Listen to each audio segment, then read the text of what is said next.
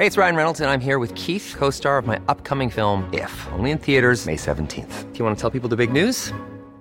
All right, I'll do it. Sign up now and you'll get unlimited for $15 a month in six months of Paramount Plus Essential Plan on us. Mintmobile.com slash switch. Upfront payment of $45 equivalent to $15 per month. Unlimited over 40 gigabytes per month. Face lower speeds. Videos at 480p. Active Mint customers by 531.24 get six months of Paramount Plus Essential Plan. Auto renews after six months. Offer ends May 31st, 2024. Separate Paramount Plus registration required. Terms and conditions apply if rated PG. Escucha y comparte las breves del coronavirus de México y el mundo.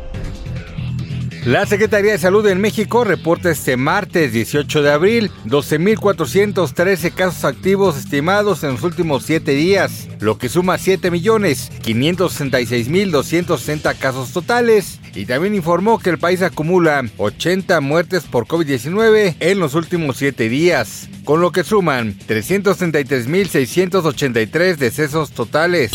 De acuerdo con datos de la Organización para la Cooperación y el Desarrollo Económicos, México ocupó el tercer lugar entre los países de América Latina, que registraron exceso de muertes acumuladas por COVID-19. Tales fallecimientos estuvieron por encima del promedio de la región y de los países de la OCDE, Así expuso el organismo. El gobernador de Coahuila, Miguel Ángel Riquelme Solís, dio a conocer que acordó, en coordinación con el ejército mexicano, que se analizará si se requiere una campaña para implementar refuerzos en vacunas para disminuir las complicaciones de COVID-19 en la entidad. Tras 53 años sin modificaciones, la tabla general de enfermedades, incluida en la Ley Federal del Trabajo, fue actualizada en la Cámara de Diputados ahora incluirá padecimientos como el COVID-19, además de depresión y ansiedad, que hace décadas no se consideraban un problema laboral.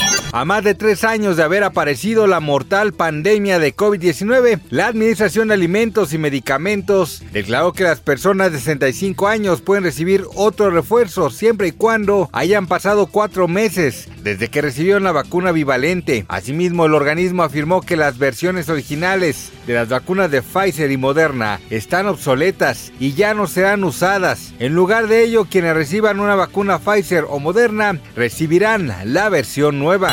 La farmacéutica AstraZeneca señaló que confía que su nueva versión del tratamiento con anticuerpos contra COVID-19 pueda proteger a los pacientes inmunodeprimidos contra todas las variantes conocidas del virus. Los estudios de laboratorio muestran que el anticuerpo denominado AZD3152 neutraliza todas las variantes conocidas del COVID-19 y AstraZeneca cuenta con el apoyo de los organismos reguladores para que el tratamiento esté disponible a finales de este año.